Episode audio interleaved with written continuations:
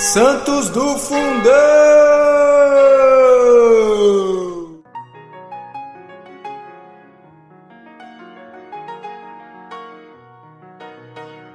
Fala galera, tudo bem? Aqui quem fala é Rodrigo Gonçalves. Estamos aqui para fazer a gravação de mais um episódio de Santos do Fundão. E comigo hoje estou aqui com Cris Dias, Dani Morango, é isso aí, galera. E hoje a gente vai falar de mais um grande santo da nossa Igreja Católica. Isso me parece um pouco redundante, né? Porque todo santo é grande dentro da Igreja Católica. Alguns mais conhecidos, outros menos conhecidos. E aqui a gente sempre procura aqueles bem do fundão para a gente trazer aqui e, e revelar para muitas pessoas as histórias desses santos. E hoje nós vamos falar aqui de um daquele que está no processo, né, de, de, de santidade aqui, de canonização, vamos dizer assim, que é o nosso querido Beato Bartolo Longo. Vamos que lá. não deixa de ser grande, né? Continua não, na lista dos grandes. E, e, só pelo fato de já estar no processo já já, já está muito à frente, pelo menos de mim aqui, ele já está anos luz à frente, né? Vamos lá, vamos para sua biografia? Bartolomeu Longo nasceu em Latiano, na Itália, no dia 10 de fevereiro de 1841, em uma família católica. Seus pais, Bartolomeu e Antônia, lhe transmitiram a fé. Formou-se em direito no dia 12 de dezembro de 1864 e foi durante a faculdade que se envolveu com o espiritismo. Permaneceu no espiritismo até voltar à fé católica através da ajuda de seu professor Vincenzo Pepe e do padre dominicano Alberto Radente. Após largar as práticas malignas, dedicou-se inteiramente à propagação da devoção ao Rosário de Nossa Senhora. Fundou a Congregação das Filhas do Santo Rosário na Ordem Terceira Dominicana e ajudou na construção do Santuário de Nossa Senhora do Rosário de Pompeia.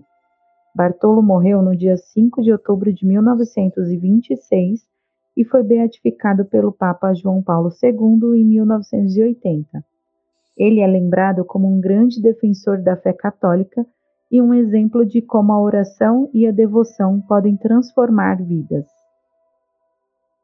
É isso aí, pessoal. E então hoje a gente vai falar um pouquinho sobre Bartolo Longo ou Bartolomeu, mas somos íntimos, né? Então nosso querido Bartolo, né? E e aí vamos, vamos começar então aí pela, pela infância, vamos começar como aqui a, a ordem de, é, hoje vamos falar sobre um homem, né, que, que fez muito aí pela devoção do Rosário de Nossa Senhora. Então, é um episódio bastante especial. Eu, particularmente, gostei muito de, de conhecer a vida dele, mas vou deixar essa parte para o final. eu com ele. E aí a gente, né, é, na biografia já viu que logo no, ele vinha de uma família católica, né? Então, falando um pouquinho da origem dele aí, de como que, que era a família dele, a gente não tem tantas informações e detalhes assim, mas ele veio de um berço religioso, né? Um berço católico. É, eu não conhecia nada dele, gente. Eu nem sabia que ele existia nessa vida. Por isso que a gente fala que a gente sempre é evangelizado primeiro, né? Antes de levar o conteúdo a vocês. Eu nem sabia que ele existia, mas assim, a história dele me chamou muita atenção de diversas formas e a gente espera sempre, né, no decorrer do podcast, da, da nosso bate-papo aqui, conseguir levar para vocês tudo que a gente sentiu e, e pensou aí ao estudar sobre ele. É um santo de pouco, de pouco conteúdo, porém a gente percebe que os frutos do que ele fez estão até hoje no nosso meio e eu acho que nesses tempos que a gente tem vivido também, de tanta propagação do rosário, a gente vê isso de forma mais intensa, né? Hoje a gente tem esses frutos, mas muito pelo trabalho de quem foi ele. E uma das coisas que eu queria fazer um adendo aqui, que a lista de cidades para eu peregrinar na Itália só aumenta. Tá ficando difícil esse negócio. Vai ter que passar alguns meses lá na Itália, né? Acho que vou ter que mudar para lá, né, gente? Eu já tenho essa lista pronta há algum tempo. Eu já visitei algumas, mas eu já falei, menos que 30 dias não dá. para visitar todos esses lugares, porque eu, eu descobri que esse é um lugar que eu tenho que ir, né, gente? Pelo amor. Mas, assim, sobre a infância dele, né? É, prestem muito atenção na história dele, porque a história dele chama muito atenção. Para mim, marcou muito. A gente começa achando que vai ser uma história normal de um santo, como a gente já falou aqui tantas vezes. Mas ele foi batizado assim que nasceu, então, no terceiro dia ali após seu nascimento, ele foi batizado. Não há muitas informações sobre a família, mas dá para perceber que por esses pequenos é, lances, né, que a gente foi percebendo aí da infância, era uma família católica. Era uma família de muita devoção, mariana inclusive, porque ele recebeu o batismo logo ali nas primeiras horas de vida.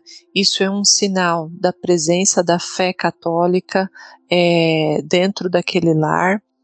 E existe uma lembrança aí na infância dele que eu acho que tem muito a ver com aquilo que ele foi depois, né, na vida adulta. Então, sempre próximo ao horário do Ângelus, né, ao meio-dia, quando o sino dava badalada na cidade, ele corria para perto da saia da mãe e ali eles rezavam o Ângelus em família. É, eu fico pensando nessa tradição, né, a história dele me remeteu muito às tradições da igreja também, o quanto elas vão se perdendo, infelizmente, com o passar do tempo, e a gente acaba perdendo esse pilar aí, né, o tripé, que é a tradição da igreja. Então eu fiquei pensando nessa lembrança dele na infância ali na Barra da Saia da Mãe, já nas primeiras devoções a Nossa Senhora e numa hora, numa hora tão sagrada, tão propícia, né, que é a hora do Ângelus. Eu gosto muito também de, de prestar atenção, né, normalmente nos comportamentos, né, o, o mais humano possível, né, os comportamentos uhum. e, e, e, temperamentos do, do, ser humano aqui, né. E ele mostra desde pequeno, né, fala que ele era um menino muito inteligente, né, muito é, sagaz, mas também é, um pouco arteiro, né, travesso, né. E aí isso depois vai levar toda é, ele por sua vida isso também, né, porque ele vai é, do mal, né, onde ele vai experimentar o mal o máximo possível, assim, o extremo, e depois ele se converte e vai para o extremo oposto que é o bem, né? Então ele, ele me parece já desde muito novo, né, e também passando pela sua juventude, uma pessoa ser muito meio termo, né, de, de, de vida, né, é, ou tudo ou nada, né, e, e isso, graças a Deus, né, graças à misericórdia de Deus, ele foi pro tudo, né mas ele experimentou também o, o a, as coisas ruins, né, vamos dizer assim, do, do, mundo, né? Ele viveu bastante isso. E, e aí durante a infância, né? E aí eu acho que isso é muito também esse tipo, né, de comportamento quando não bem é, é, não bem cuidado, né, pelo Espírito Santo, principalmente aqui, né, por Deus, né, ele, ele é muito fácil influenciado, né, ele, ele, pode ser muito, muito facilmente influenciado. Na infância era pela mãe, né, como, como a Cris contou, mas depois, aí, durante a adolescência, juventude, por outros meios, né, e, e isso mostra desde muito pequeno, né, o quanto ele era, ah, é, de uma certa forma, influenciado e ele acreditava naquilo e, e, e vivia aquilo intensamente, pequenininho e depois quando crescer também, né. Então eu gosto muito de fazer esses pensamentos porque trazendo para nossa realidade, né? A gente é assim também, a gente tem o nosso temperamento, a gente tem as nossas é, virtudes e, e, e, defeitos, né? E se a gente se entregar a isso, a gente possivelmente só vai viver os defeitos, né? E, e a gente precisa da ação de Deus, precisa da misericórdia de Deus para que a gente possa ser mais virtuoso também, né? Então acho que na história dele isso é muito muito claro para mim aqui assim, pelo que, que eu vi, né? É, então aí ele ele foi, foi deixando aí essa fase da, da infância, né? E ele decidiu também, né, fazer os estudos fora da, da onde ele morava, né, longe da, da sua região, em um lugar onde não era muito é, religioso, vamos dizer assim, não muito propenso à, à fé, né. É, e aí quando ele entrou na faculdade, foi tendo contato com outras realidades, né, a gente sabe como é, quem já fez faculdade sabe que, que é, é isso mesmo, a gente vai tendo contato com outras realidades, com outras vivências, né? E, e no caso dele, ele foi, foi mergulhando cada vez mais e deixando a fé que ele tinha, né, que ele trazia da infância, cada vez mais de lado. Então foi esfriando, é aquele, aquele estado que a gente vai, vai esfriando, vai esfriando, vai se tornando uma alma tíbia, né? Vai esfriando, esfriando, esfriando, esfriando, esfriando, até que que que deixe para lá. E, na, e na, na, nessa época em questão, o lugar não era propício e a, a, o momento que estava sendo vivido ali era de uma perseguição mesmo da igreja, né? Havia muitas pessoas falando mal, criticando, atacando. Então, na faculdade, até hoje isso ocorre, né? Tem muitos professores falando mal da igreja. É, e ele foi ouvindo tudo isso, isso foi, né? Ele foi absorvendo esse tipo de, de coisa, né? De, de conteúdo aí que, que foi aparecendo né, na faculdade. E foi mergulhando, mergulhando, mergulhando, indo para outros caminhos. Até que quando ele se formou, é, ele já estava né, virado para o outro lado. Como a gente disse, ele vai de um extremo ao outro. Então, assim, no começo ele, ele tinha ali uma, uma vivência na infância, depois ele tomou conhecimento, contato com essas pessoas que criticavam a fé e também com uma, um outro tipo de, de experiência, né? É, não sei se posso chamar de experiência religiosa. Não, acho que não. O religioso não combina na frase. É, ele foi tomando contato com outros tipos de, de vivências e indo por um outro caminho, que aí vocês podem detalhar um pouquinho mais.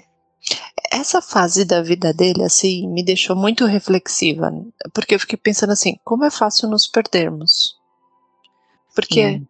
A gente vinha falando de um menino, como vida de outros santos que nós partilhamos, de um menino que foi criado ali num seio cristão, né, numa família católica, num menino muito intenso, um menino de valores, mas como é fácil nos perdermos se nós nos afastarmos da verdade, primeiro pela ausência de oração, né? Isso me marcou muito na história dele, porque eu acho que o fato dele é, depois ter a influência da faculdade de outras coisas foi consequência primeiro do afastamento da, da oração, né? Porém, há relatos que ele permanecia depois, mesmo assim ele permanecia rezando o rosário, né?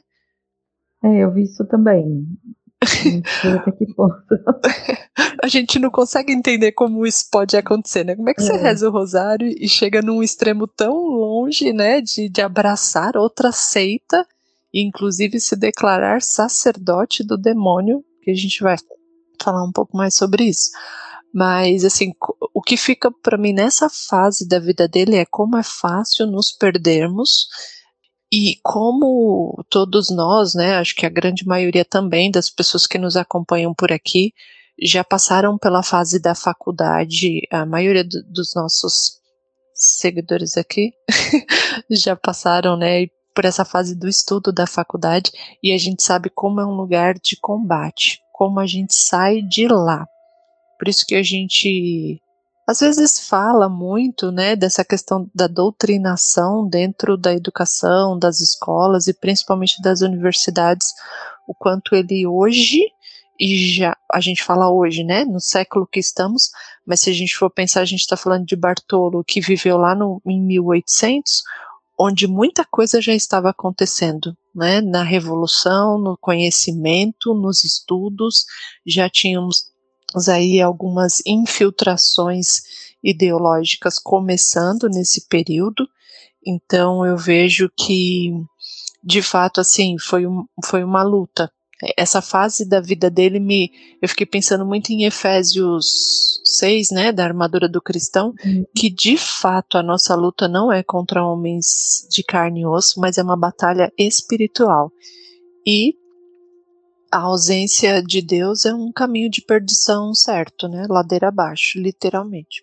É, e você falando isso, Cris, é, era exatamente o, o, que eu ia comentar sobre o período que ele viveu, né?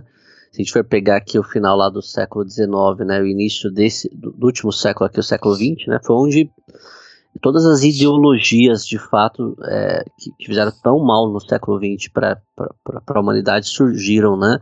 Então ali a gente tem marxismo, tem fascismo, tem comunismo, né? Tudo, tudo consequência lá de 200 anos antes da Revolução Francesa, né? E, do, e depois do Luminismo e tudo mais, né? É, e isso é, é, é o que você comentou, né? A ausência de Deus, né?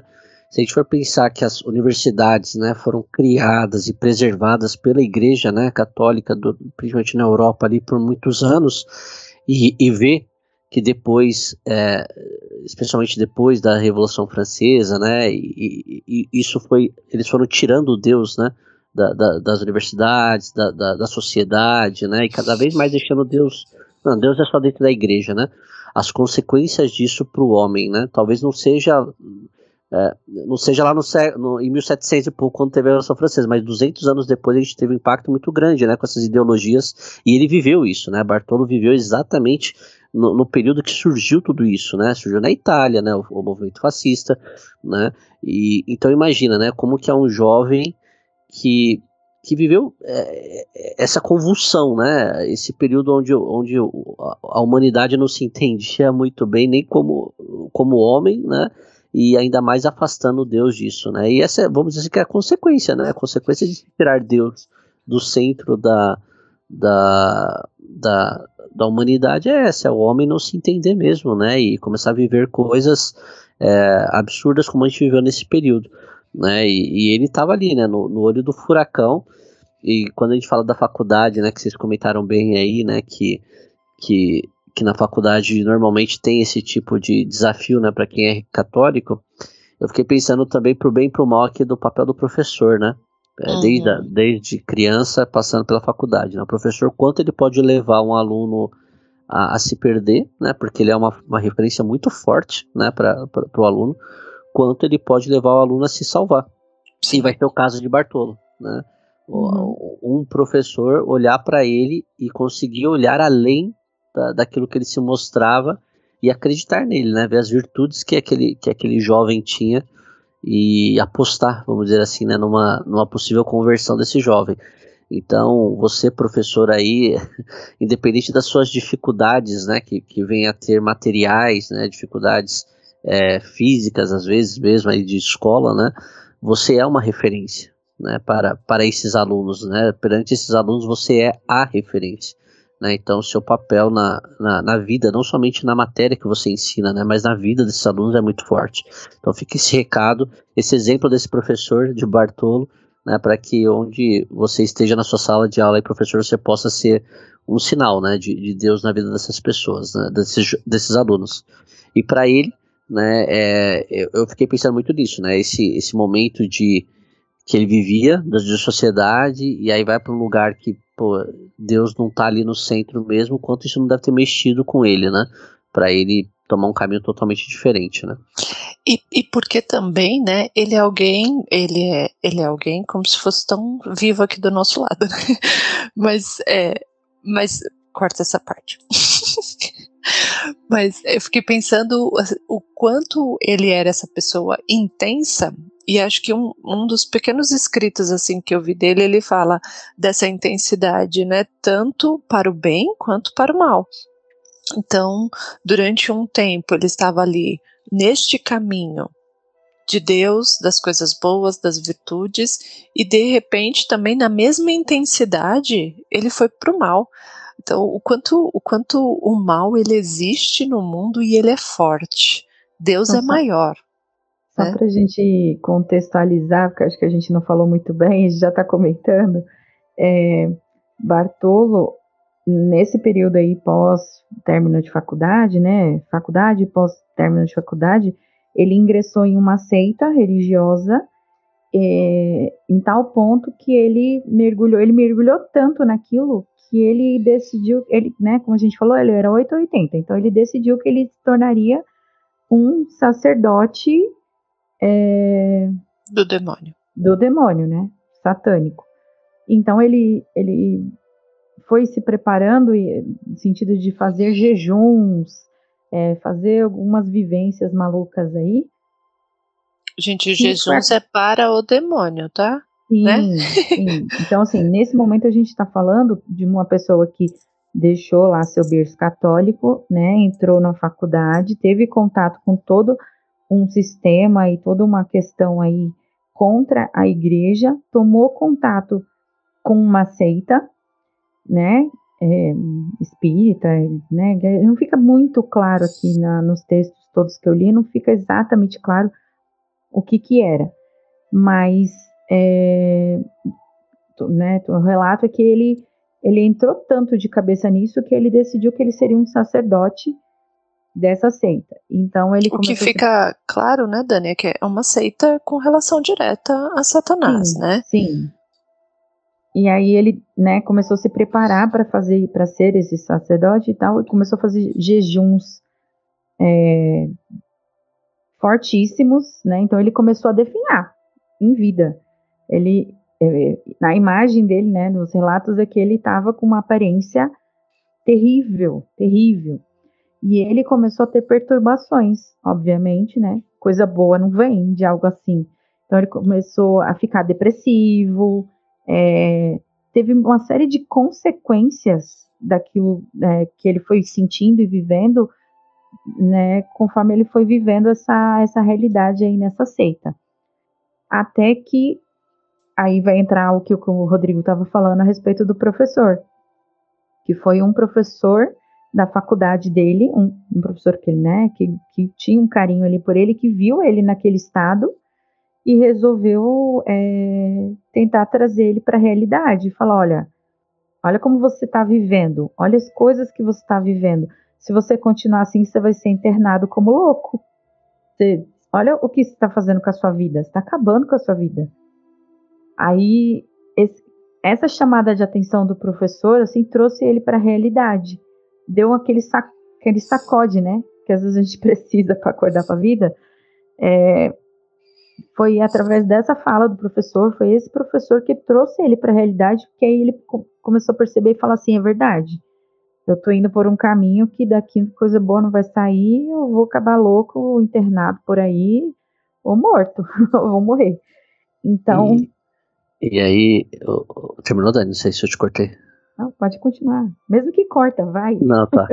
Não, e aí o, o nome do professor é Vincenzo Pepe, né? Era o nome do professor, né? Uhum. E quando eu vi essa parte, né? E aí esse momento que ele, que ele começa a se converter. Né, nem que ele começa, é como a gente falou, né? Como ele é radical, não tem o começo, ele se converte, né? ele não tem aquela coisa do tipo, ah, deixa eu ver como é que é. Não, ele vai lá e converteu, né? E tá me lembrou muito. É, eu, eu, sei que a gente evita muito datar né, os episódios, né? Mas a gente tá nesse momento aqui, é o ano de 2023, e a gente tá passando pelo meio da quaresma, né?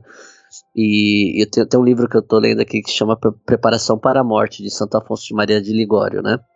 E ele fala exatamente isso, fala, poxa, da misericórdia de Deus de não permitir a morte de uma pessoa enquanto ela está num pecado tão grave, né? Porque ele, até, ele, em vários momentos, Santo Afonso fala isso, né? Fala: se o Senhor tivesse tirado a minha vida naquele momento, onde estaria eu agora? Misericórdia. Né? Hum. E, e, e, aí eu, eu, eu, e essa é uma das frases que ele mais fala e então é uma das frases que mais me marca, né? Porque a gente sabe que também a gente precisa todo mundo estar tá se confessando, né? E tudo mais, buscando, né? A, a penitência, né?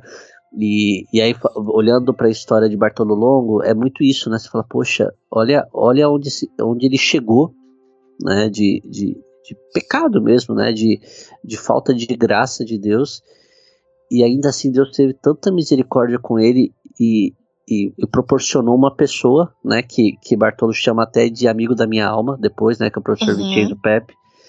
E, e, trouxe para convertê-lo, né? Porque se Deus tivesse por alguma razão, gente, no meio das bebedeiras da vida, no meio das loucuras que ele vivia, ter morrido, onde está? A gente não estaria falando de Bartolo Longo como beato, né? É, e possivelmente sua história seria marcada por coisas ruins, né?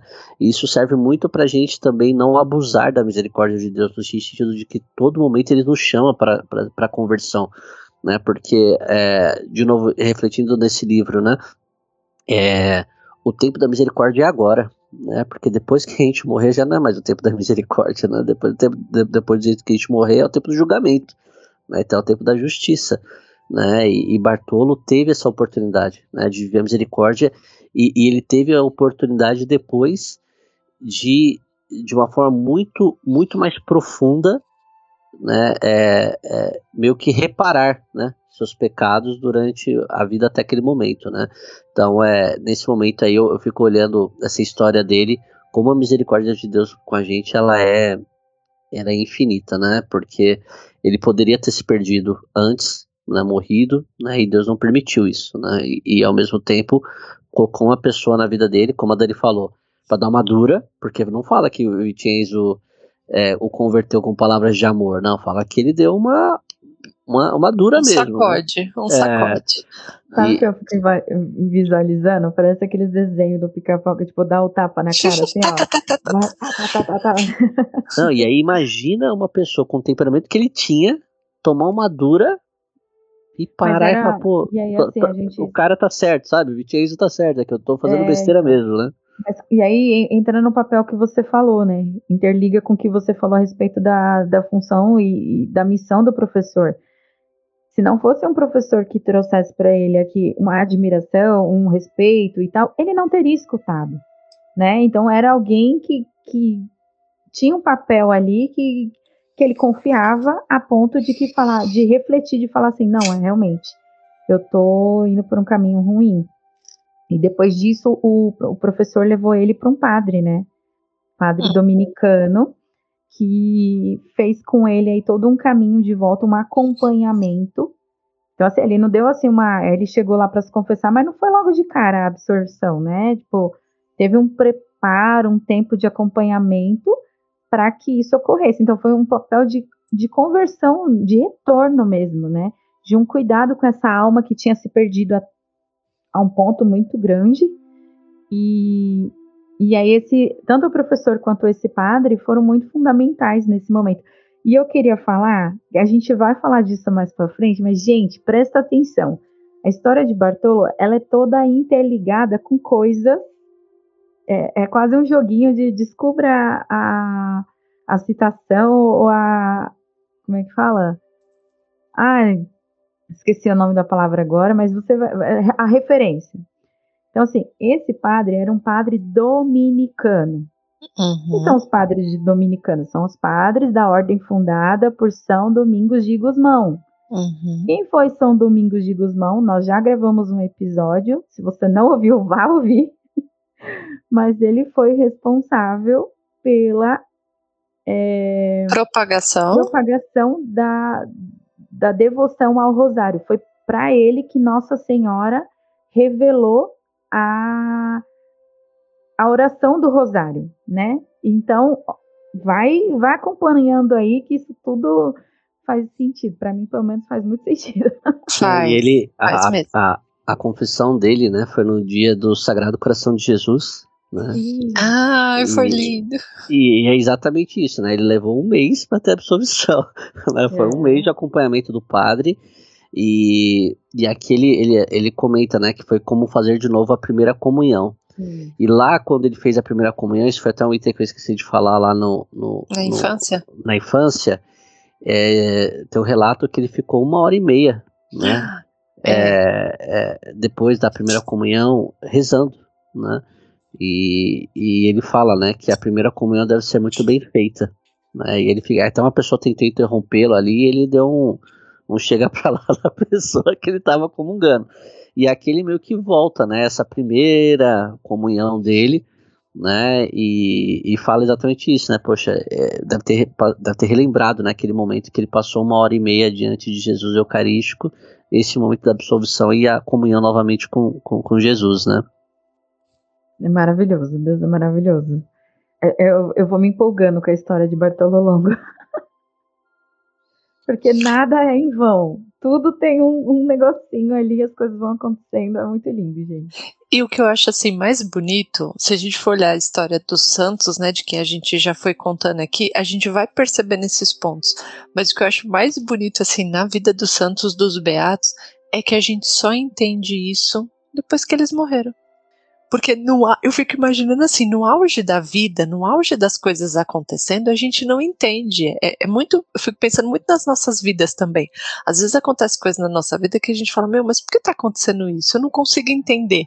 Mas é o quebra-cabeça que vai se encaixando as peças, e ao final da vida, eu fico imaginando, quando a gente chegar lá no juízo final, com a graça de Deus, a gente vai olhar para nossa história e vai falar: caramba, né, fez sentido então, aí ele tem na história dele a infância, Nossa Senhora, o Ângelus, a devoção a Maria Santíssima, a família católica. Ele se perde aí num período que foi necessário, né, para, para, para a história dele também. Deus permitiu que isso acontecesse, não que Deus quisesse, mas permitiu que isso acontecesse. E aí eu também fico pensando naquela passagem da Bíblia que fala que há mais alegria no céu a conversão de um pecador, né, do que um justo, alguma coisa assim, não sei se vocês vão lembrar agora, mas o pecador que se converte. Então ele vem Imagine a alegria do céu quando ele faz aquela confissão, gente, no dia do Sagrado Coração, que, que a gente sabe a importância desse dia. E essa confissão e a absolvição que vai demorar um mês para ele receber, porque durante esse um mês ele foi meio que sendo catequizado ali pelo padre, né? Até que ele pudesse de fato receber essa absolvição que o Rodrigo falou e fazer ali novamente a, a comunhão, né? A Eucaristia, receber a Eucaristia. E aí eu vou pensando outra coisa, outro ponto que me chama muito a atenção da história dele e, e desses grandes homens e mulheres que a gente sempre fala aqui nos nossos episódios, é como Deus vai colocando pessoas na vida, né? Essas referências. Então, é um professor, é um, um bom homem ali, o professor, é o sacerdote. Na vida de todos os santos, gente, sempre tem um sacerdote. Então, a importância dessa vocação e a importância de nós rezarmos pelos sacerdotes, né? Então, sempre a alma encontra um bom sacerdote, porque foi dele que veio, foi desse sacerdote que veio a confissão e a Eucaristia que ele pôde receber, né? Mas como Deus vai colocando, de fato, verdadeiramente, pessoas no nosso caminho, e essas pessoas vão sendo estes sinais aí de Deus, né? E nos, nos levando aí para o caminho que Deus quer que nós cheguemos, que é a salvação.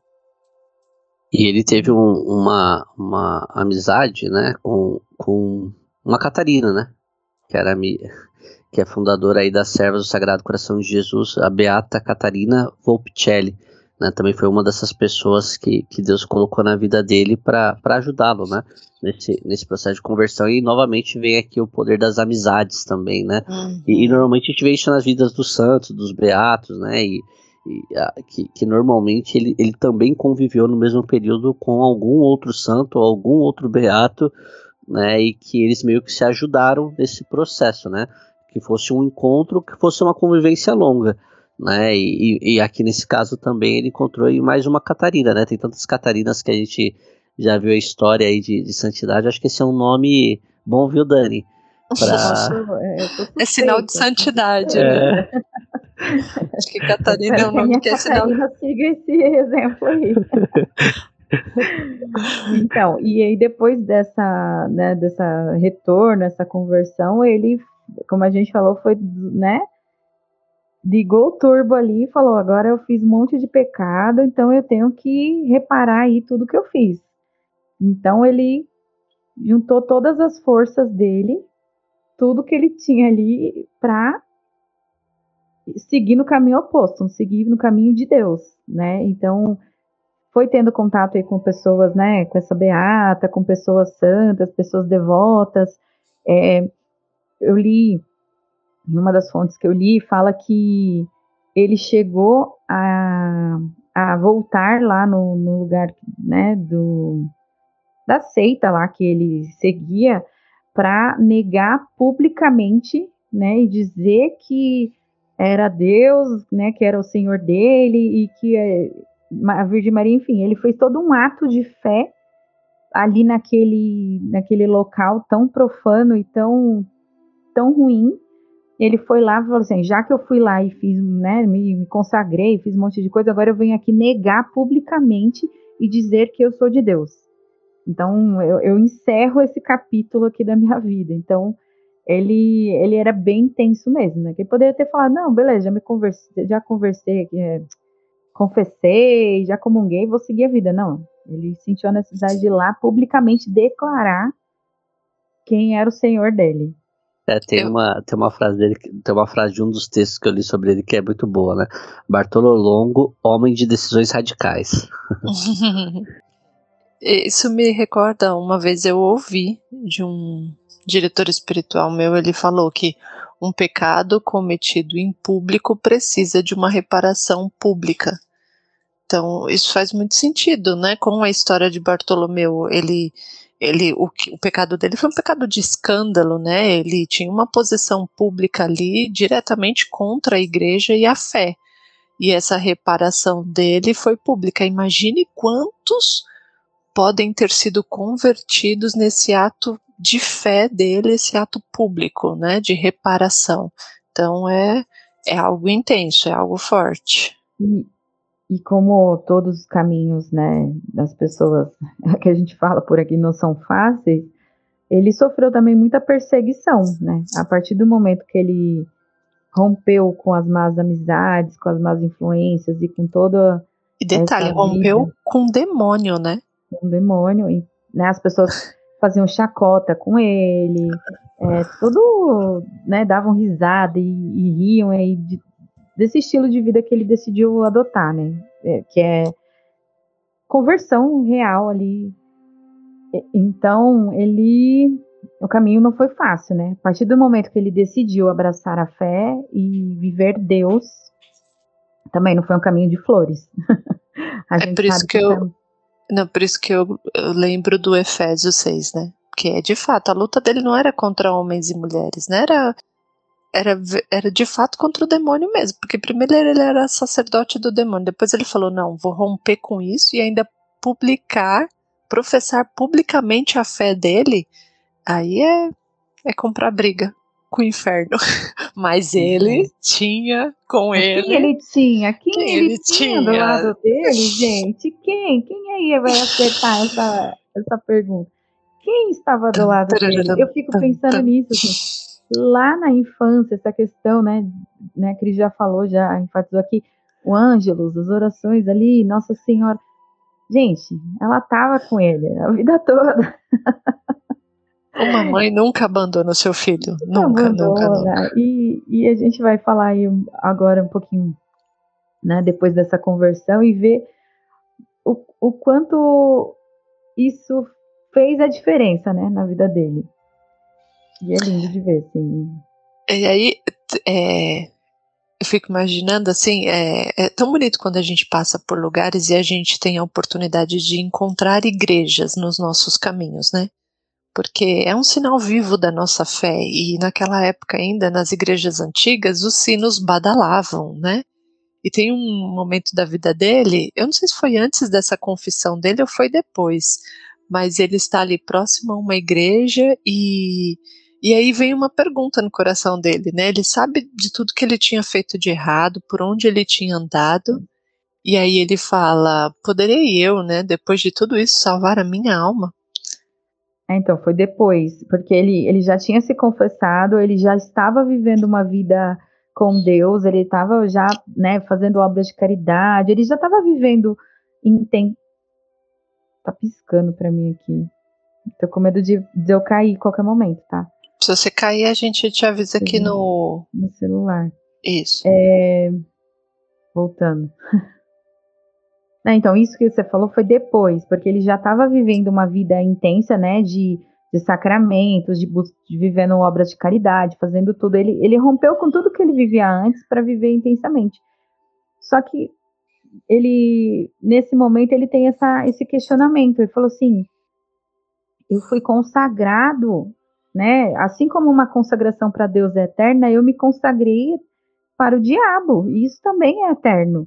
Então, por mais que eu estou vivendo corretamente, eu acho que eu não vou me salvar, vou pro inferno. E isso deu um desespero nele, assim, de, de tipo, o que, vai ser de mim? e aí foi na hora que ele ouviu, né, essa voz no coração dele falando. É, né, e aí, na verdade, ele lembrou de uma, uma frase né, do, do, do sacerdote que, que falava assim: olha, é, aquele que propagar o rosário será salvo, né? Aquele que, que, que difundir aí a devoção do rosário. E ele lembrou disso. Então, na hora, ele pensou assim, e falou com Maria: Maria, se é verdade que você disse lá para Guzmão, né? Domingo de Guzmão, que quem é, propagar a devoção do rosário será salvo, eu serei salvo, porque eu não saio desse lugar aqui sem levar a devoção do rosário para todos.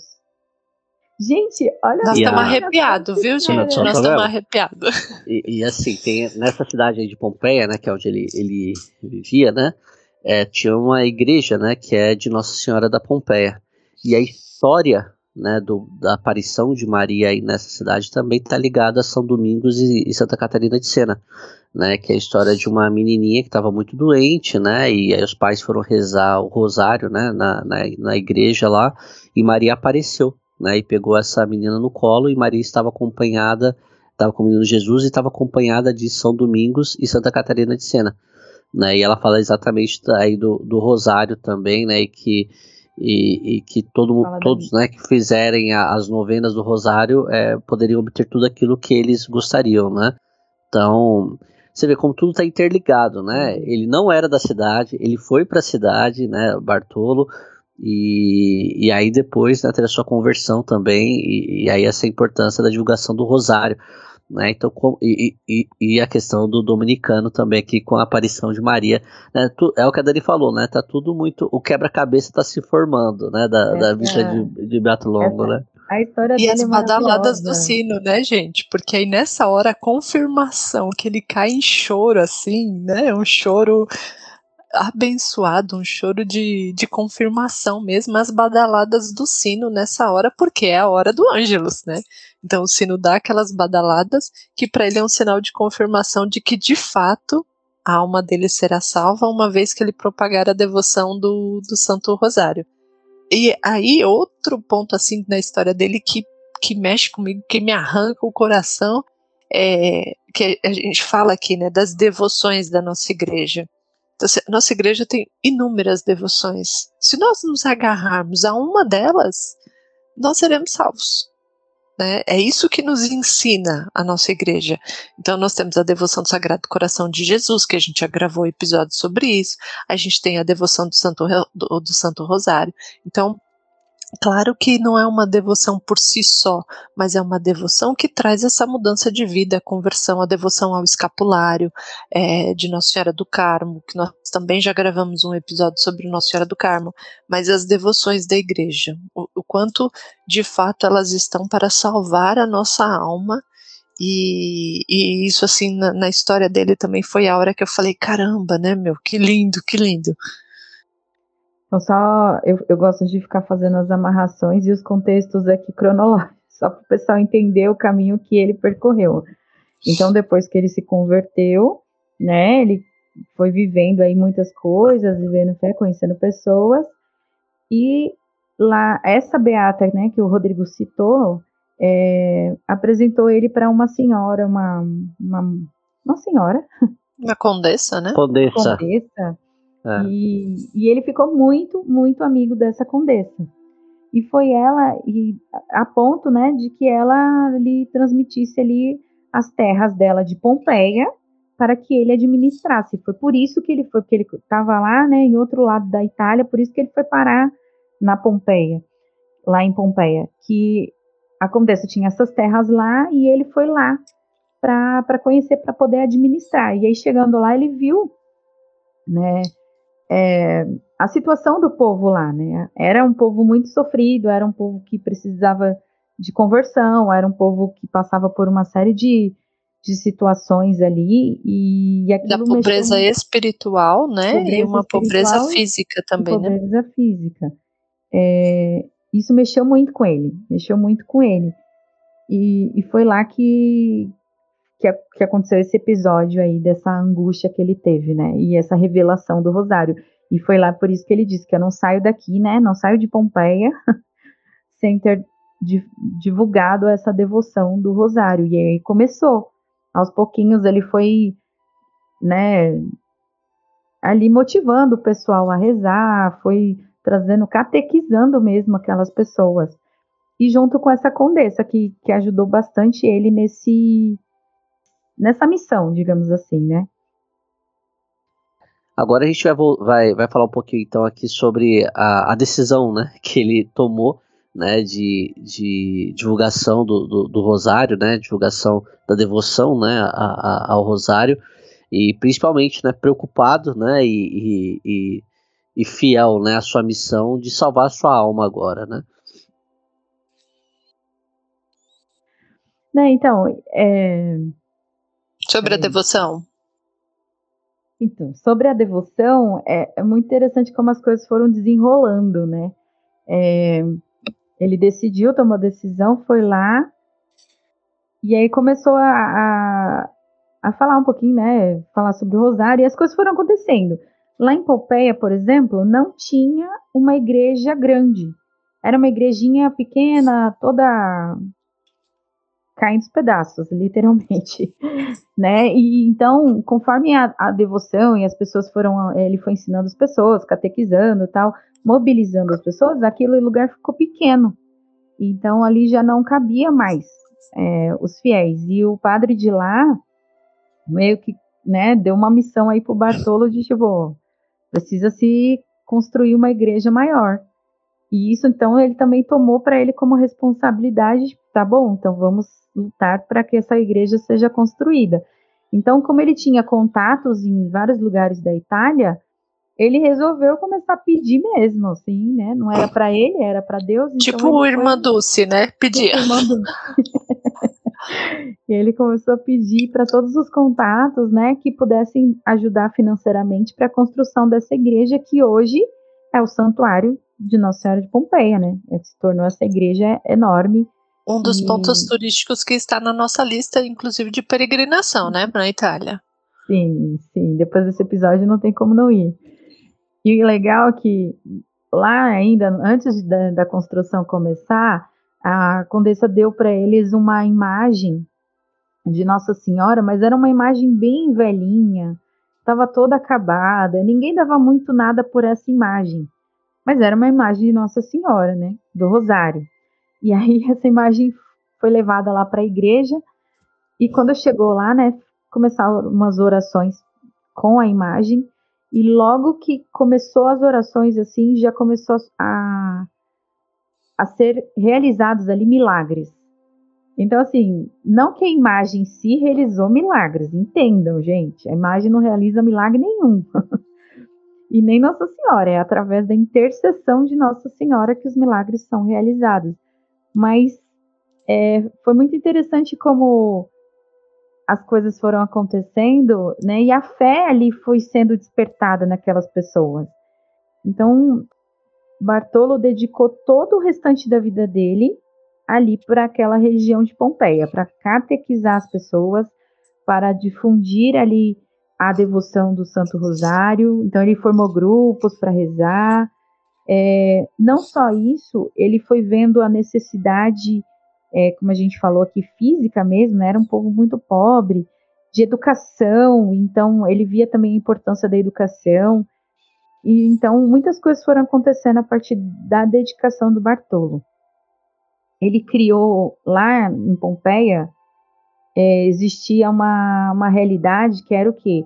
Existiam muitos filhos órfãos de presos, né, de, de homens que tinham sido presos, cometido crimes, estavam presos, e esses filhos ficavam abandonados porque as mulheres não tinham como sustentar. Então, ele vendo isso, ele criou uma casa é, tanto para os meninos e depois uma para as meninas, é, para que esses filhos dos presidiários fossem acolhidos e cuidados, né, que tivessem acesso à educação, a fé, e aí todas atendidas as necessidades básicas. E, além disso, né, como eu falei, foi criando, criou escolas, uma série de melhorias, assim. Foi aquele homem que se gastou mesmo pelo evangelho, pela vida, pela devoção é, que ele assumiu para si. Ele assumiu a missão e ele foi até o fim. Então, sim, só complementando essa questão da devoção dele, né, é, Nossa Senhora e o quanto ele fez da sua vida essa devoção, nessa intensidade, porque como nós falamos desde o início, né, tudo aquilo que ele fazia, ele era intenso, né, ele colocava essa força. E, e aí ele, ele escreveu duas devoções, né, uma que é a devoção dos 15 sábados a Nossa Senhora, onde em cada sábado é contemplado um mistério, do um mistério do terço, e ele escreveu sobre isso, acho que tem até um livro é, sobre isso, que é uma dessas devoções antigas da nossa igreja, né? E ele também tem escreveu uma oração de devoção à Nossa Senhora, que é a súplica à Nossa Senhora da Pompeia. Também é uma oração escrita por ele, né, e divulgada, rezada e propagada. Que ela tá dentro da novena, eu acho, né? É, então, isso que eu ia falar, porque a questão é que ele, ele, ele foi o autor da novena de Nossa Senhora da Pompeia. Depois ela foi sendo melhorada, né? Passou por algumas revisões, mas a, a base da novena foi ele que escreveu.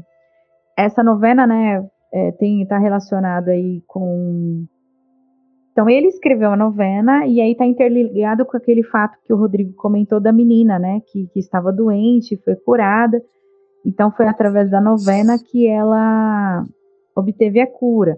Mas Maria apareceu para ela e comentou e falou: Olha, como você me pediste é, através desse título, né, Nossa Senhora do Rosário, eu não posso te negar nada. Então faça essa novena que você vai ser curada. Só que aí Maria apareceu novamente e falou: Olha, então faça três novenas de súplica e depois três novenas de agradecimento. Então, essa a novena de Nossa Senhora da Pompeia é uma novena que a gente sabe, né? Novena já vem de nove dias. Mas a, a de Nossa Senhora da Pompeia, ela é feita é, por muito mais dias do que nove, né? Então são três vezes súplica e depois três vezes agradecimento. E a curiosidade é que assim, você fala, nossa, mas por que, que agradecimento? É porque quando você faz essa novena, você já tem uma, uma. Ali, ó, é a fé que você tem que ter de que você vai obter a graça. Então você já faz agradecendo a graça que você vai receber.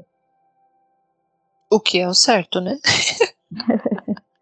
Deveria ser assim, regra de vida. É, então, é que normalmente a gente faz, é, é igual aqueles leprosos que Jesus curou, ah, uh -huh, é. agradecer. Só um, verdade. Então, então, mas essa, essa novena aqui já te obriga a agradecer. Você é, quer graça? Não me agradece. Você já também. tem que voltar. Você pede, mas agradece. Então, hoje em dia, é, a novena ela é, realiza, ela é rezada assim, são três, né, três de súplica, três de agradecimento. Então, 27 dias de pedido, 27 dias de agradecimento. Ah, detalhe, rezando o rosário todos os dias. Então, ela está atrelada a oração ali do rosário para que você obtenha a graça. E ela é uma novena também que era é, Padre Pio indicava essa novena para as hum, pessoas. Verdade. Entendeu? Curiosidades aí. Então ele, quando as pessoas precisavam de alguma graça muito é, grande, dá para ver, né, gente? Sendo é uma coisa bem, bem intensa é, Padre Pio indicava para os seus fiéis rezarem essa novena de Nossa Senhora da Pompeia. E João Paulo II também, né? O Papa é, João Paulo II também, e ele usou, né, é, é, em seus documentos, aí, principalmente no, no final já do seu pontificado, né, é, é, para escrever algumas, algumas cartas, né, algumas orientações, ele usou bastante desse, desse, desses trechos de Bartolo Longo, né. Por falar e, em São João Paulo II, né, foi ele, inclusive, que Beatificou. Beatificou. Né? E aí só um ponto, Dani, que você comentou, né, não sei se você ou foi a Cris, que falaram da igreja, né, que era, sim, a nossa igrejinha do Guanabara, lá, né, meio, meio pequenininha, caindo aos pedaços, né, e depois, né, com o trabalho dele, né, hoje é um, é um baita santuário, né, ele conseguiu as doações, né, e hoje existem lá, né, um arquivo, né, nessa igreja com 4 milhões de nomes que doaram né, para para essa igreja. Então, você vê que a missão deles de divulgar o rosário, eu acho que deu certo, assim, a, a missão dele. Porque pensa, naquele tempo, 100 anos atrás, 150 anos sem atrás, internet. anos, sem internet, sem WhatsApp, sem sem Pix ele conseguiu 4 milhões de doação. Ou seja, pra, ele deve ter divulgado para muito mais gente, porque nem todo mundo deve ter doado, né? É normal isso, né? Você divulga, vai, para 100 para 5, 6 te, te, te fazer uma doação, né? Então imagina o tanto de gente que ele não pediu para ter 4 é. milhões de doações. É, e... e aí você vê, né? Pô, é muito perfil dele, essa insistência, né? Imagino eu, ele aqui, como ele deve ter, ele deve ter Meu, nossa, é, pentelhado tanta gente, ele bateu na porta, e aí, pessoal, vai doar, não vai doar? E, e aí ele colocou o nome de, de todas as pessoas, quer dizer, não sei se foi ele, né? Mas hoje existem lá o nome das 4 milhões de pessoas que doaram para a construção do santuário. E o legal, assim, ver como que, né, essa questão difundida, é, a devoção, ela poderia ter ficado ali só em Pompeia, mas não, né, ela foi divulgada aí pela Itália e pelo mundo todo.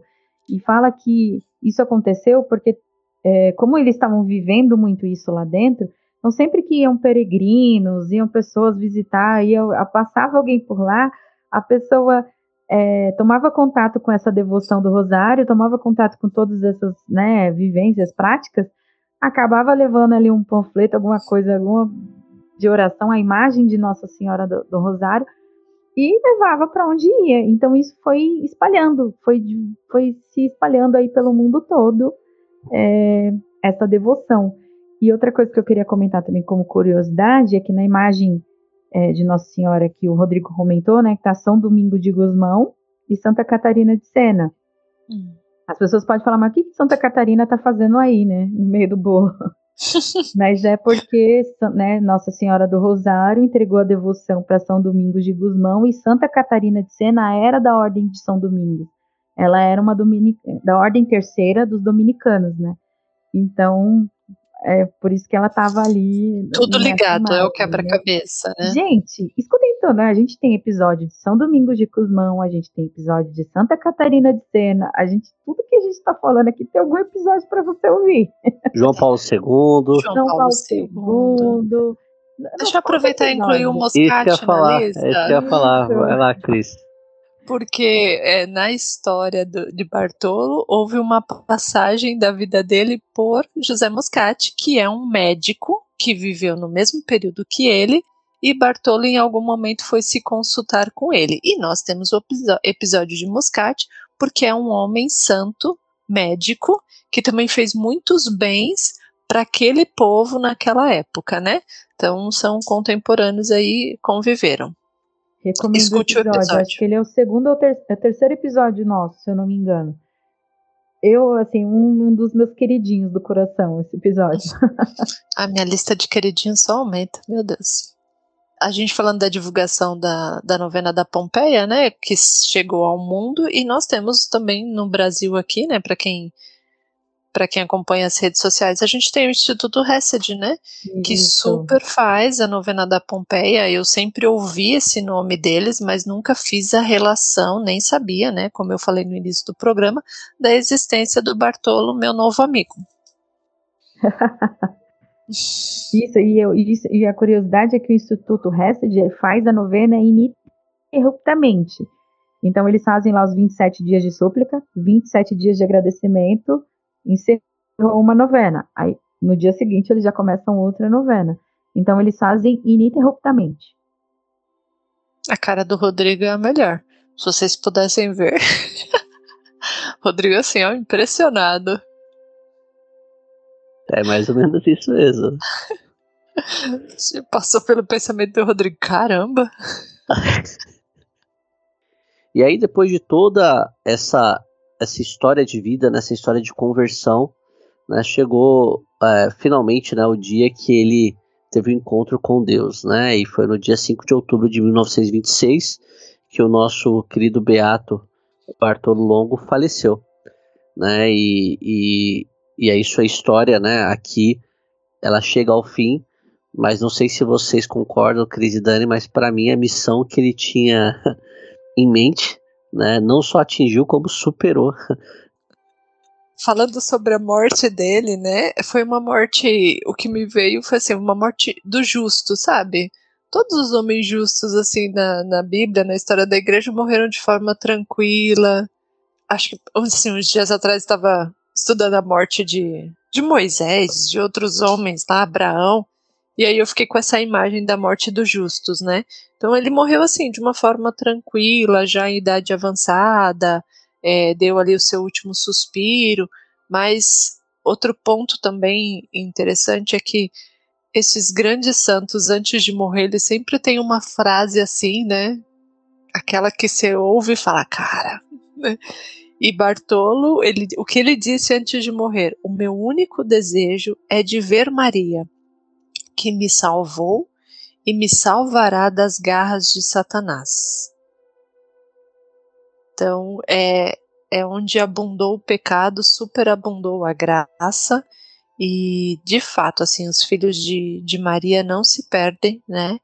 E ela o salvou das garras de Satanás em vida, e na hora da morte, com certeza ele só correu pro abraço, né?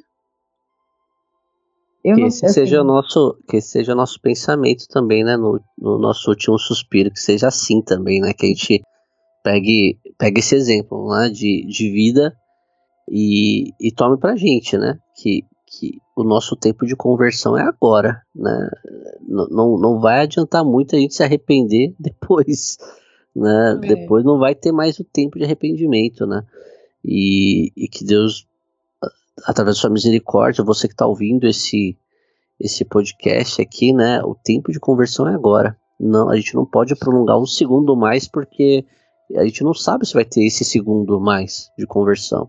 E o agora é, é o agora agora, não é o agora amanhã, o agora mês que vem, porque é. o dia de amanhã não está garantido para nós. Exatamente, exatamente. Mais uma parte aí desse quebra-cabeça, né? Mais uma peça do quebra-cabeça é que ele morreu em outubro.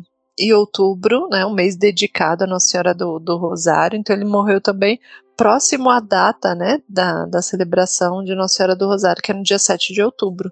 E aí ele morreu neste mês dedicado à Nossa Senhora. E você sabe por que dia 7 de outubro é dia de Nossa Senhora do Rosário? Eu? É. Eu você ouvinte? Você ouvinte, você sabe? eu acho que eu sei. Eu acho que tem alguma coisa a ver com a Batalha de Lepanto. Isso, hum. isso que eu queria entrar.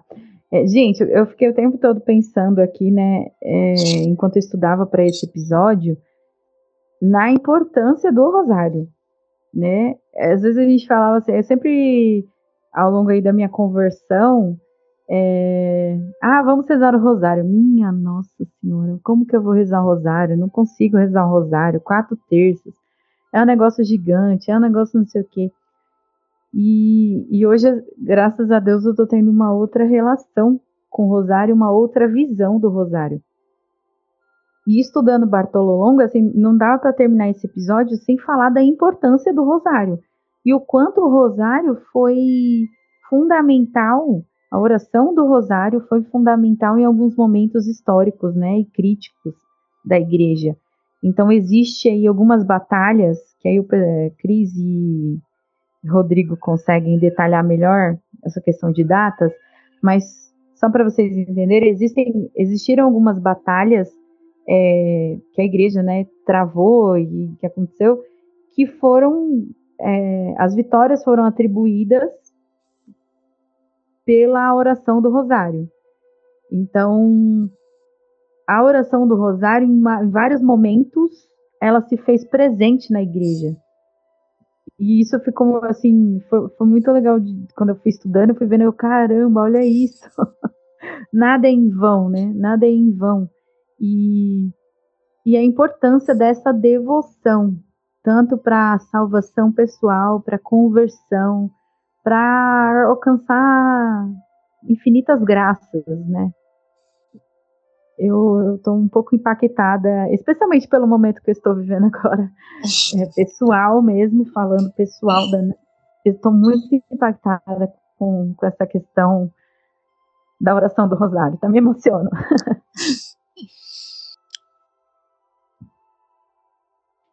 sobre, sobre a Batalha de Lepanto, né? Eu acho que não vou contextualizar muito aqui, porque eu também nem tenho muita bagagem para isso, mas eu acho que tem, tem uma obra de arte que é a pintura né, desse fato e que acho que contemplar essa arte nos ajuda a olhar um pouco o que foi essa batalha e que de fato, assim, é um, é um fato histórico, né? Acho que por isso que eu tenho me apaixonado também tanto por por história também, porque é um fato histórico, aconteceu. Então, assim, homens, pela intercessão de Nossa Senhora, através do Santo Rosário, estavam diante de uma batalha, tinham tudo humanamente para perder, porque eram a minoria, mas Nossa Senhora interviu sobre eles e os muçulmanos, no caso, perderam a guerra porque Nossa Senhora estava com os cristãos, estava com os católicos e ela foi vista por aqueles muçulmanos que estavam guerreando. E muitos deles se converteram porque viram uma senhora com eles, e essa senhora era. era é, me fugiu o termo da palavra, mas era aquela que era poderosa, né, que chegava com poder assim. E eles viram e se assustaram, porque eles falaram: não, nós não temos condições de seguir adiante nessa batalha porque nós vamos perder. E eles partiram em retirada mesmo em alto mar. E aí né, é, Nossa Senhora de fato guerreou por eles.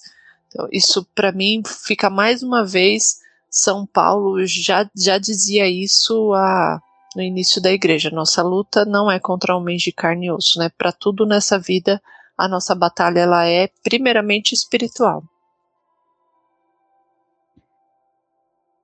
É isso aí, pessoal. E aí depois, é, então ele, ele foi beatificado, né, por João Paulo II em 1979, no começo, né, do, do pontificado do, de João Paulo II, né, e, e hoje, né, o, o, o seu corpo incorrupto está exposto, né, em uma urna dentro da igreja lá de Nossa Senhora de Rosário de Pompeia, então quem estiver passando por lá e quiser mandar de repente uma foto pra gente, né? A gente aproveita e publica aqui também, né? É, mas você deve ter imagens aí, você deve ter imagens na internet com, com o corpo de, de Beato Longo. Mais uma, né? Mais uma prova aí de, de, de sua santidade, né? É, é, esse seu corpo não não sendo consumido, consumido né, pelo, pelo, pelo tempo, né? Ah, e só para reforçar, é, estão completando 150 anos né, da chegada de Bartolo Longo lá em Pompeia. Então, o Papa declarou que esse ano, né, 2022 para 2023, é, é um ano de, de comemorações, digamos assim. Então, para você que visita a, a Basílica lá, a, o santuário, Lembre-se é, a... de nós. Vá colher as bênçãos e graças. Que... Reze por nós que está ocorrendo aí, sendo derramada a todo momento, óbvio, né? Mas em especial nesse ano, por conta da, dos 150 anos da, da chegada de Bartolo lá na, em Pompeia. E para finalizar o nosso episódio, então, vamos compartilhar aqui um pouquinho o que cada um da, de nós aprendemos com a história desse, desse grande beato da nossa igreja. E você também que está nos escutando, depois deixe para a gente uma mensagem né, e fale o que, que você aprendeu um pouquinho dessa história, né, qual foi a reflexão que você fez para a sua vida da história desse beato. Quem começa aí de vocês? Pode ser a Dani. Ah, gente, eu sempre tenho tanta dificuldade de falar essa parte, né? E porque eu não consigo ser objetiva. Mas Bartolo Longo, assim, minha, minha história é com Bartolo Longo, né? Desde que a gente começou esse podcast, é, ele estava, preciso partilhar isso, né? Ele estava na, na lista para ser gravado. E sempre, por algum momento, por alguma questão, não colocava ele na, na relação. Mas aí, nessa, nessa última, né, nesse, nessa última relação de, de gravações que a gente fez, tudo, eu senti que ele tinha que entrar e que era agora, era esse o momento. Eu não sei porquê, eu não tenho essa resposta, talvez para os ouvintes, mas talvez para mim mesmo, não sei, porque a gente é o primeiro evangelizado aqui.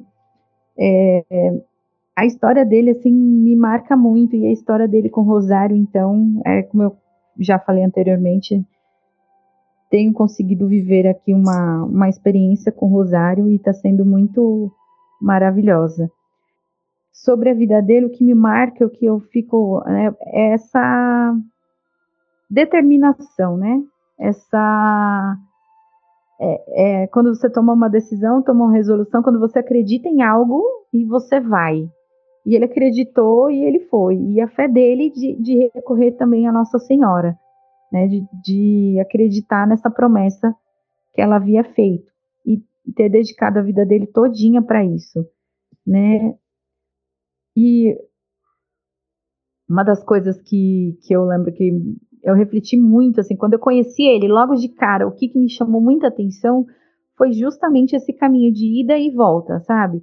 de, de ser humano mesmo, de, de mostrar as fraquezas, aquele que esteve tanto num lado quanto do outro, mas de ver a misericórdia de Deus em permitir que a gente retorne, retorne, sabe? Como o filho pródigo retorne à casa do pai. Deus está de braços abertos a nos acolher a todo momento, mesmo que a gente caia, mesmo que a gente quebre a cara, mesmo que a gente decida que não precisa de Deus, que a gente é autossuficiente, Deus está nos aguardando. E, e ver, né, saber que Deus é esse pai, pai amoroso que nos espera. Mas também, assim como o Rodrigo disse, né, em vários momentos no episódio, que a gente precisa tomar essa decisão porque ela não, nós não temos garantia de quando isso vai acontecer. Então eu falei um monte de coisa aqui que talvez não faça sentido para vocês nenhum. e tá tudo desconexo, mas na minha cabeça assim, é, o que fica para mim é a determinação do Bartolo, é a fé dele, né, de acreditar e de buscar viver radicalmente a, a, aquilo que ele acreditava, a devoção ao Rosário a Nossa Senhora, nossa mãe, né, e senhora, e, e que sim, é possível. Eu caí, eu levanto e sigo de novo e busco a Deus, recorro aos sacramentos e, e sigo. Bora, segue a vida. Você viu que eu tô muito impactado com o livro de Santo Afonso, né? Falei algumas vezes mesmo, Dani. É. o negócio é Mas é bravo, foi... gente. O livro Mas dele é bravo. Vai lá, Cris. Bom, eu vou falar, vou seguir um ponto aí que a Dani comentou. É, durante a história dele, eu me lembrei um pouco do, exatamente do filho pródigo, né? E eu fiquei pensando naquele momento quando o filho pródigo está sentado lá, diz até assim que é na, como se fosse a porta do inferno, né? Quando ele está ali pensando se ele volta. E aí eu, eu fiquei fazendo o link com a pergunta de Bartolo, que foi a pergunta que me marcou muito, né? Poderá minha alma ser salva? Então, fiquei pensando ele ali como filho pródigo, sentado mesmo, refletindo sobre a vida e pensando, poderá minha alma ser salva? Então, é essa pergunta que me, que me, me fica para mim, né, da história dele, além de, dele ser essa pessoa, esse homem autêntico, verdadeiro, para os dois lados, né? Mas nós desejamos e, e eu quero canalizar, né? Essa essa verdade, essa autenticidade de Bartolo para a verdade, para Cristo. É, então essa postura dele, essa lembrança do como jovem, o filho pródigo, né? Será que minha alma poderá ser salva? Mas ao mesmo tempo que ele fez essa pergunta, a resposta veio imediata que foi Nossa Senhora. Então, o que eu, o que eu aprendi dele, né, é, é permitir também ouvir Nossa Senhora, né, pra, porque ela responde. Então, quando a gente, de fato, faz essa pergunta verdadeira, tem a oportunidade de escutá-la, ela responde, ela dá os meios para nos salvarmos. É o que eu desejo na minha vida. É, eu acho que, que Bartolo, é, primeiro para mim, assim, né, a história dele, ele é o morno nunca foi com ele, né? Então ele talvez uhum. reflete muito bem o que seu sim seja sim, que seu não seja não. É né? verdade. Ele não correu o risco de Deus vomitá-la, porque ele não era esse, esse perfil do meio termo. E aí, indo para a linha do que eu aprendi também com ele, além disso, né? É a linha de, de que a, o nosso comportamento, o nosso temperamento, ele não pode ser uma desculpa para que nos leve para o inferno, né? isso tem que ser entregue para Deus para que Ele use isso da melhor forma possível. Né? Porque Deus que nos criou com, como somos, né? com, com, com as características que temos, e às vezes a gente desvirtua isso né? e usa isso para outras coisas. Né? É, então eu acho que ele, quando, quando viveu sua vida perdida, vamos dizer assim, e depois, quando viveu a sua vida é, já convertida, né? ele mostrou muito isso, né? Como é uma pessoa que não se deixa moldar por Deus e como é uma pessoa moldada por Deus, né? Com todas as suas características, né? E usando aquilo que, que, que é de suas características é, sendo potencializada por Deus, né? Para o bem.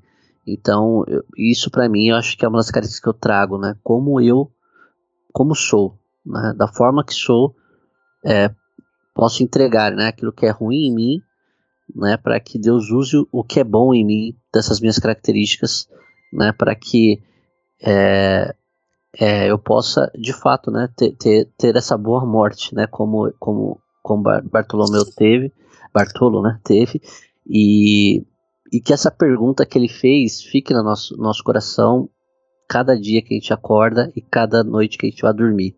Será que minha alma será salva? Acho que essa pergunta é a pergunta que vale esse podcast.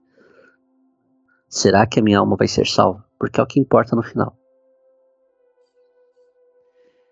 É isso aí, pessoal. Então a gente finalizou aqui mais um episódio. Espero que vocês curtam a história desse grande beato como a gente gostou bastante, impactou-nos né, fortemente essa, essa história de vida.